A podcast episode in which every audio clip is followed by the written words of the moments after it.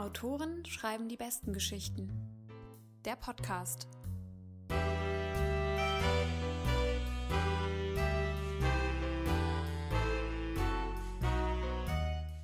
Hallo zusammen und herzlich willkommen zu einer neuen Episode von Autoren und Autorinnen schreiben die besten Geschichten. Eurem und unserem Story-Podcast. Mein Name ist Jan Horst. Und ich bin Tim Lörs. Unsere heutige Gastautorin ist Marie von den Bänken. Sie ist nicht nur erfolgreiche Autorin, Influencerin, Designerin und Modeexpertin, sondern auch der Grund, warum es bei Welt.de immer die mit Abstand lustigsten Texte über die aktuelle GNT im Staffel gibt. Und wie jede Woche wünschen wir euch jetzt ganz viel Spaß mit der Geschichte. Hier ist Marie von den Bänken mit Central Park Berlin. Central Park Berlin. Der 19. September 1981. Es war ein Samstag. Simon und Garfunkel spielten in New York ihr Concert in the Park. Es würde noch fast ein Jahrzehnt dauern, bis ich überhaupt geboren werde. Und doch begleiten mich die Songs von Simon und Garfunkel schon seit vielen Jahren. Ihre Zeilen, zumeist von Paul Simon geschrieben, und die Geschichten, die sie erzählen, faszinieren mich genau wie die beinahe schon romantische Erinnerung an Zeiten, in denen zwei gute Stimmen und eine Gitarre ausgereicht haben, um Millionen von Menschen zu begeistern. Heute hilft eine Gitarre da nur noch wenig. Eigentlich schafft man das ja nur noch, wenn man Rapper ist. Und dann auch nur, wenn man mindestens einen Bandenkrieg mit Berliner Clan-Kriminellen hinter sich hat. Oder alternativ wenigstens ein Twitter-Beef mit außerhalb von Buchhandlungen in Rosenheim oder Magdeburg weitestgehend unbekannten Comedians. Viele Jahre später, Ende Februar, in dieser ganz kurzen Phase in diesem Jahr, als der Frühling nach Berlin kam, aber Corona noch nicht da war, schlendere ich durch Charlottenburg. Viele Menschen sind auf der Straße, sie laufen wild durcheinander, denn Zeit ist Geld, vor allem an einem Freitag. Man muss ja so viel regeln vor dem Wochenende. Viele unterhalten sich, andere telefonieren. Was sie sagen, davon bekomme ich, wahrscheinlich zum Glück, nichts mit, denn ich flaniere den Kudamm entlang mit den Harmonien von Simon Garfunkel im Ohr.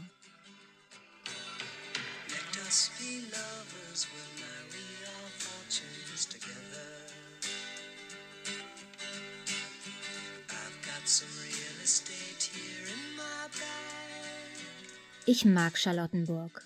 Ja, ich weiß. Es gibt Stadtviertel, die sind szeniger, wo man ohne oversized Faltenrock, zu enger Wollmütze und 7000 Euro Kinderwagen eigentlich gar nicht hinziehen darf und wo sich der Coolness-Faktor daran bemisst, wie viele Minuten man zu Fuß zum Mauerpark braucht. Klar, ich mag auch die Atmosphäre, wenn man von der alten Schönhauser zur Odenberger Straße spaziert, mit ihren veganen Cafés und 2000 Eisdielen, aber in Charlottenburg mag ich mehr. Es erinnert mich sowohl an meine Kindheit als auch an meine Lieblingsstadt Paris. Als kleines Mädchen kam ich her, um mit meiner Mutter im Zoo Bao Bao zu besuchen. Panda-Bären waren damals für mich sowas wie Einhörner. Der Kudamm erinnert mich immer an die Boulevards von Paris, vor allem der hintere Teil, wenn die Flagships kommen und die Pimkis vorbei sind. Alles ist so ausufernd, so kolossal. Dreispurige Straßen, in der Mitte noch ein Grünstreifen mit großen, alleeartigen Bäumen darauf. Als wäre die Welt für die Berliner viel zu klein und doch irgendwie viel zu groß. Das mag ich. Eigentlich immer, wenn ich in Berlin bin, wohne ich in Charlottenburg. In einem Radius von nicht mal einem Kilometer habe ich so viele verschiedene Facetten der Stadt und alles, was ich brauche. An der Bleibtreustraße etwa ist mein Lieblingsfriseur. Okay, bei Fabio und seinem Team von Coiffeur Sergio bin ich jetzt nur noch zweite Wahl, weil der feine Herr Fabio offenbar auch der Lieblingsfriseur von Viktoria Swarovski ist.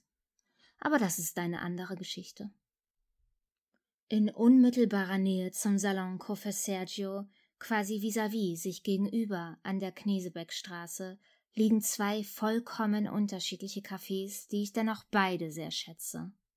Das What Do You Fancy Love und das Cappuccino. Im What Do You Fancy Love sitzt man, wenn man denn einen Platz bekommt, auf Graffiti beschmierten Holzhockern, blickt auf Wände, die aussehen, als hätten Jackson Pollock und Kate Moss versucht, auf LSD eine Weihnachtskarte zu zeichnen, und wird automatisch selber zur Kulisse von mindestens 20 Influencerinnen, die um dich herum gerade ihren Avocado-Toast in Szene setzen. Ich habe da sogar mal beobachtet, wie eine von diesen Beauty-Bloggerinnen-Prototypen ihren Sojalatte fotografiert hat, während zwei andere Freundinnen mit der Taschenlampenfunktion ihres iPhones das Szenenbild akkurat ausgeleuchtet haben. Hollywood für mich Ersatzprodukte. Im What Do You Fancy Love trifft sich die Generation Instagram und feiert Green Power Glow Baby Bowls und Superfood Shakes und vor allem sich selber. Neulich habe ich sogar mal Vana Lima an der Theke stehen sehen. Sie trug einen echt schönen schwarzen Mantel und ich hätte gerne gewusst, wo sie den her hat, Beinahe wäre ich aufgestanden und hätte sie kurz angestupst, so aus alter Instafeed-Gewohnheit, um zu gucken, ob sie das Label vielleicht getaggt hat. Bin dann aber doch sitzen geblieben und habe ganz geschäftig auf meinem MacBook getippt, weil ich musste ja noch ein paar Gags abliefern für ein TV-Format, das jetzt wegen Corona sowieso nicht produziert wird. Das ist aber okay, denn die Gags waren schlecht, weil ich ja immer an diesen Mantel denken musste. Warum bin ich nicht doch kurz rüber? Wahrscheinlich hatte ich Angst, Wanner würde mich nicht wiedererkennen. Dabei hatten wir doch erst kürzlich einen legendären gemeinsamen Tag auf den Glamour Beauty Days verbracht. Aber das war München, hier ist Berlin und alles, was in München passiert, spielt in Berlin keine Rolle mehr. Das What Do You Fancy Love ist außerdem sehr eng. Man bekommt jedes Wort mit. Ein Hey Werner, gefolgt von einem Blick aller ja, okay, dann mach halt dein Selfie mit mir, aber schnell, wäre mir dann schon irgendwie etwas unangenehm. So vor all den Leuten, die dann in ihre Ingwer-Shots grinsen. Wie peinlich die Tante ist, hier so auf Fangirl zu machen. Dann hätten sie noch schnell eine WhatsApp an ihre 400 besten Freunde gesendet, dass sie heute an einer Ampel an der Stralauer Allee Klaas Häufer Umlauf gesehen haben und der fährt voll das coole alte Cabrio. Hier sind 500 Fotos. Direkt schräg gegenüber vom What Do You Fancy Love ist das Cappuccino. Eine völlig andere Welt. Wenn man nicht lesen kann, kann man sich an den Autos orientieren, die sauber und ordentlich in Reih und Glied vor dem Cappuccino geparkt sind. Unter mindestens vier aufgemotzten Mercedes G-Klassen geht dann nichts. Die Kellner tragen Fliegen und der Inhaber ist sehr nett. Schon seit ich das erste Mal dort war, kann er sich an mich erinnern und seither sind wir, naja, Bekannte. Er hat lustige Tattoos an seinen Armen und wahrscheinlich ist er deswegen der einzige von Cappuccino, der keine weißen Hemden trägt, weil sonst sieht man die ja nicht. Er weiß immer schon, dass ich die veganen Spaghetti Pesto nehme und dazu Pommes, weil ich gerne geschmackliche Abwechslung beim Essen habe, aber vor allem immer viel Hunger. Er sieht ein bisschen aus wie John Bon Jovi, nur braungebrannter und jünger und, naja, er kann natürlich auch besser singen. Er kennt die meisten Gäste persönlich und hält immer ein kurzes Pläuschchen, und das ist erfreulich beruhigend und herzlich und heimatlich. Auch mit den jungen Charlottenburg-Müttern, die Louis Vuitton-Handtaschen haben und Bugaboo-Kinderwagen. Oder mit den neureichen Immobilienmaklern, die Hemden mit Manschettenknöpfen tragen und mit ihren jungen Geliebten einen schnellen Lunch einnehmen. Denn wenn man sich abends im Hotel trifft, ist halt keine Zeit für so profane Sachen wie Gespräche oder gemütliches Essen. Er muss dann immer schnell zurück zu seiner Frau und den drei Kindern und sie in ihre WG. Da sitzt sie dann in ihrem 18 Quadratmeter Zimmer auf dem Bett, das ihre Mutter ihr bei Ikea gekauft hat und hofft, dass ihr reicher Immobilienprinz eines Tages seine Frau verlässt oder wenigstens mal anruft. Direkt vorne links neben der Tür sitzt immer eine Gruppe junger Männer, die alle aussehen, als kämen sie direkt aus einem dieser Luxus-Fitnessclubs, wo sie den ganzen Tag trainieren. Die sind von einem privaten Sicherheitsdienst für so zwielichtige Typen, die in ihren illegal aufgemotzten Porsche Panameras den Kudamm rauf und runter brettern und sich vorstellen, die Serie vier Blocks wäre über sie geschrieben worden. Die Typen sind immer nett und grüßen und das finde ich gut, weil man weiß ja nie, wenn man vielleicht mal jemanden braucht, bei dem man problemlos schwere Waffen oder eine Rolex zum Preis einer Monatskarte kaufen kann. Oder der notfalls auch mal unverbindlich bei deinem Nachbarn vorbeigeht, der heimlich Videos von dir macht, wenn du dich mal nackt auf dem Balkon sonst. Sehr oft kommen auch junge Frauen. Die sind dann immer sehr dünn, haben nur ihr Handy und eine dünne DIN A2 große Mappe dabei. Ihr Modelbuch. Zwischen zwei Castings sitzen sie irgendwo in der Ecke, bestellen Avocadosalat, aber ohne Baguette, und schauen ansonsten die meiste Zeit neidisch auf die Pastateller und die Tiramisus an den anderen Tischen. Was unangenehm für uns beide ist. Für sie, weil sie noch mehr Hunger hat als vorher, und für mich, weil ich keinen Hunger mehr habe, aber dafür ein ziemlich schlechtes Gewissen, was meine Ernährungsdisziplin angeht. Meistens essen sie dann ihren Salat sogar nur so zur Hälfte auf, hauptsächlich die Avocadostücke, stochern noch eine Weile in den Resten rum und verschwinden dann wieder.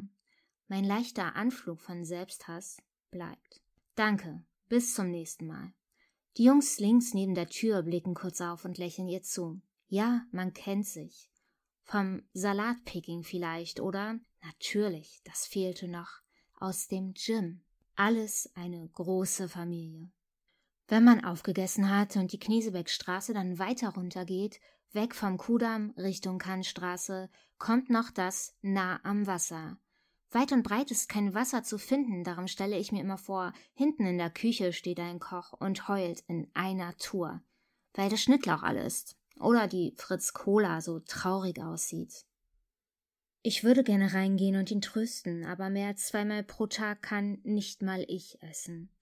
Das ist aber auch nicht schlimm, denn Charlottenburg ist schön, selbst wenn man schon satt ist. Und auch wenn die Straßen um den Savigny-Platz mittlerweile so aussehen, als würden Aktionskünstler mit schweren Tiefladern jede Nacht durch die Stadt fahren und alle drei Meter einen Haufen verschiedenfarbigster Versionen davon auf die Bürgersteige spucken, mag ich sogar E-Roller. Mit einem E-Roller kann man in zwei Minuten von der Kniesebeckstraße im KDW sein. Gut, jetzt denkt man vielleicht, in zwei Minuten könnte man sich auch mit einem Edding das Vidania auf die Stirn malen. Es stellt sich ja immer die Frage, warum? Warum sollte man das machen? Aber ich mag das KDW. Selbst wenn mich meine Berliner Freunde dann immer ansehen, als hätte ich gesagt, was wollt ihr dauernd auf Bali? So scheiße wie ihr surft, geht das auch auf dem Wannsee. Im KDW sitze ich am liebsten ganz oben, in diesem Rondell unter der Glaskuppel, trinke Cola Zero und schreibe. Beim Schreiben mag ich das Treiben um mich herum, aber vor allem, dass man trotzdem in Ruhe gelassen wird. Da oben ist Selbstbedienung. Das ist gut, denn dann wird man nicht von einem nervigen Kellner gestört, der alle drei Minuten fragt, ob es noch was sein darf. Aber natürlich auf Englisch, denn er kommt aus einer kleinen Stadt in Norwegen und kellnert auch nur, um Mädchen wie mir zu erzählen, dass er eigentlich DJ ist und ein cooles Set spielt, am Samstag in einem alten Parkhaus irgendwo am Nollendorfplatz um die Ecke. Geheimparty. Wie damals in den 90ern, als ich noch in der Grundschule war und er aber bestimmt schon auf den wildesten Underground-Partys der Szene dieser kleine Sven Fett für Pauschaltouristinnen aus Bayern. Niemand, den ich kenne, mag das KDW. Marie, du bist halt nicht in Berlin geboren, heißt es dann. Oder hattest zumindest Sex mit vielen Typen, die einen Club haben oder wenigstens ein Start-up für Schwangerschaftsgymnastikkurse und die darum so richtig fett drin sind in der Szene. Für die ist das KDW unattraktiver als ein Abendessen mit Xavier Naidu und Alice Weidel. Ich habe allerdings schon recht früh entschieden, wer auf Instagram Werbung für Proteinpulver macht, hat sein Recht verwirkt, mir zu erklären, was in Berlin cool ist und was nicht. Ich finde, das KDW ist wie ein Abenteuerspielplatz. Ich beobachte gerne. Ich mag die kleinen Grüppchen von Schülern, die auf Klassenfahrt sind und in der sechsten Etage staunend vor dem großen Kühlschrank mit Kaltgetränken stehen. Alleine 30 bis 40 verschiedene Limosorten. Da stehen sie dann und können es nicht fassen. Was ist denn Minute Maid? Wenn man 16 ist und aus einem Vorort von Braunschweig, ist selbst Dr. Pepper wie New York. Zu Hause gibt es nur Pepsi, Fanta und Bier, und auch das nur, wenn die Tanke nicht zu hat. Das Einzige, was mich stört, ist das WLAN. Das heißt KDW WLAN. Es ist für mich verstörend, dass es nicht KDWLAN heißt. WLAN-Namen sind doch die neuen Visitenkarten der Generation Digital. Das WLAN bei mir zu Hause zum Beispiel heißt Der Teufel streamt Prada. Und ich bin nicht mal ein Luxuskaufhaus. Jetzt, wo ich meine Berlin-Reputation mit meiner KDW-Beichte bereits zerstört habe, ist es auch egal. Ich verrate noch etwas. Ich bin gerne im Grill. Ja, Grill Royal. Ich mag die Couches. Man sitzt dort nicht auf unbequemen Stühlen. Ich mag das Weitläufige. Ich mag die Atmosphäre. Ich finde auch nichts Verwerfliches dabei, dass man dort eigentlich immer irgendwen trifft, den man kennt. Selbst wenn das Menschen sind, die in der Öffentlichkeit stehen. Celebrities würde man die wohl nennen, wenn wir Amerika wären und Berlin wäre Los Angeles und wir in Deutschland überhaupt echte Stars hätten. Menschen, die man aus der Gala kennt, sind nicht automatisch schlechtere Menschen, nur weil sie auf der Straße hin und wieder erkannt werden. Und ja, vielleicht eben auch lieber im Grill Royal mit Freunden essen, als irgendwo anders unter den Blicken von neugierigen Touristen. Ich bin froh, dass ich kein Promi bin und selten Autogramme geben muss, obwohl das natürlich andererseits auch etwas schade ist, denn ich bin mittlerweile echt gut im Selfie machen mit anderen. Und ja, ja, ich weiß, man kann den Grill verachten, weil man dort für 300 Gramm Filet vom Koberind über 400 Euro bezahlt. Und da sind dann noch nicht mal die Pommes dabei. Ich bin aber ohnehin Veganerin und bestelle also immer nur die Beilagen oder Pasta. Natürlich musste ich auch schon diskutieren, warum man ein Restaurant besucht, in dem Fleisch serviert wird, wo man doch Veganerin ist. Nun, zum einen wäre der Welt schon ganz gut geholfen, wenn Fleisch nur noch dort gekauft würde, wo der Grill sein Fleisch bezieht.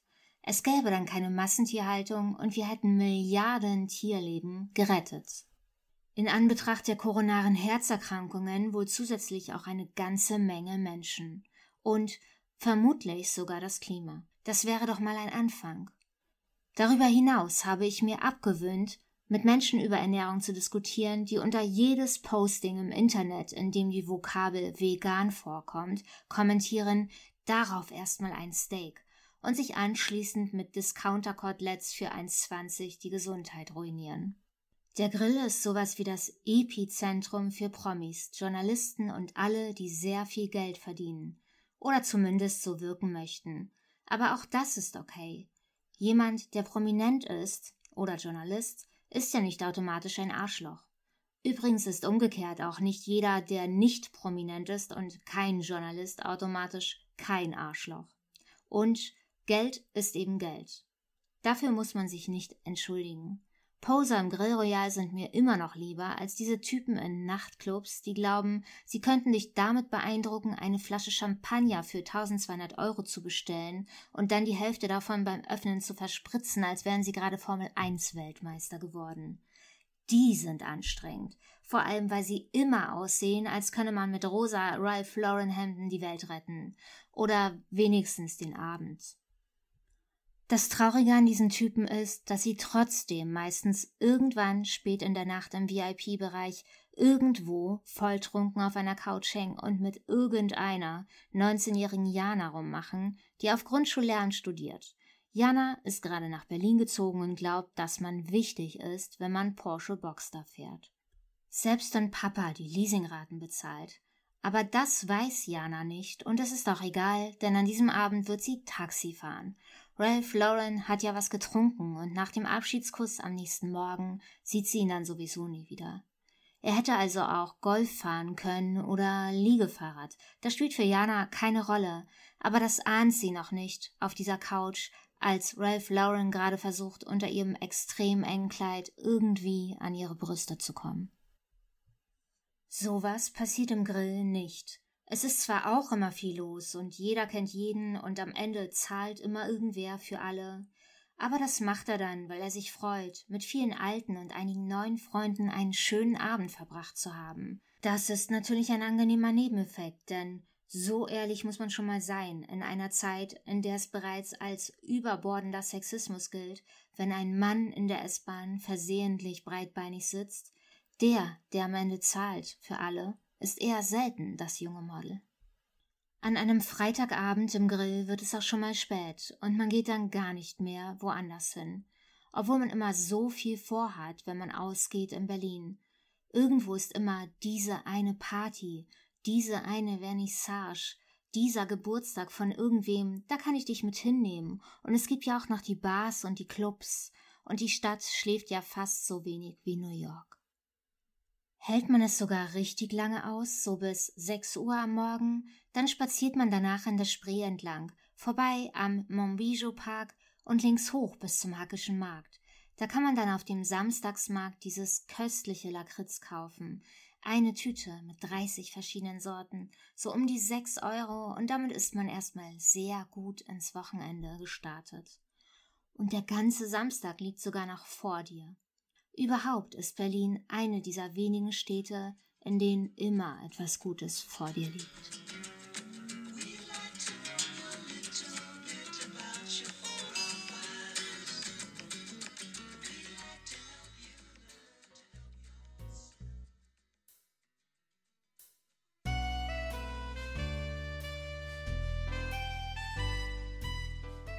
Das war Autoren schreiben die besten Geschichten.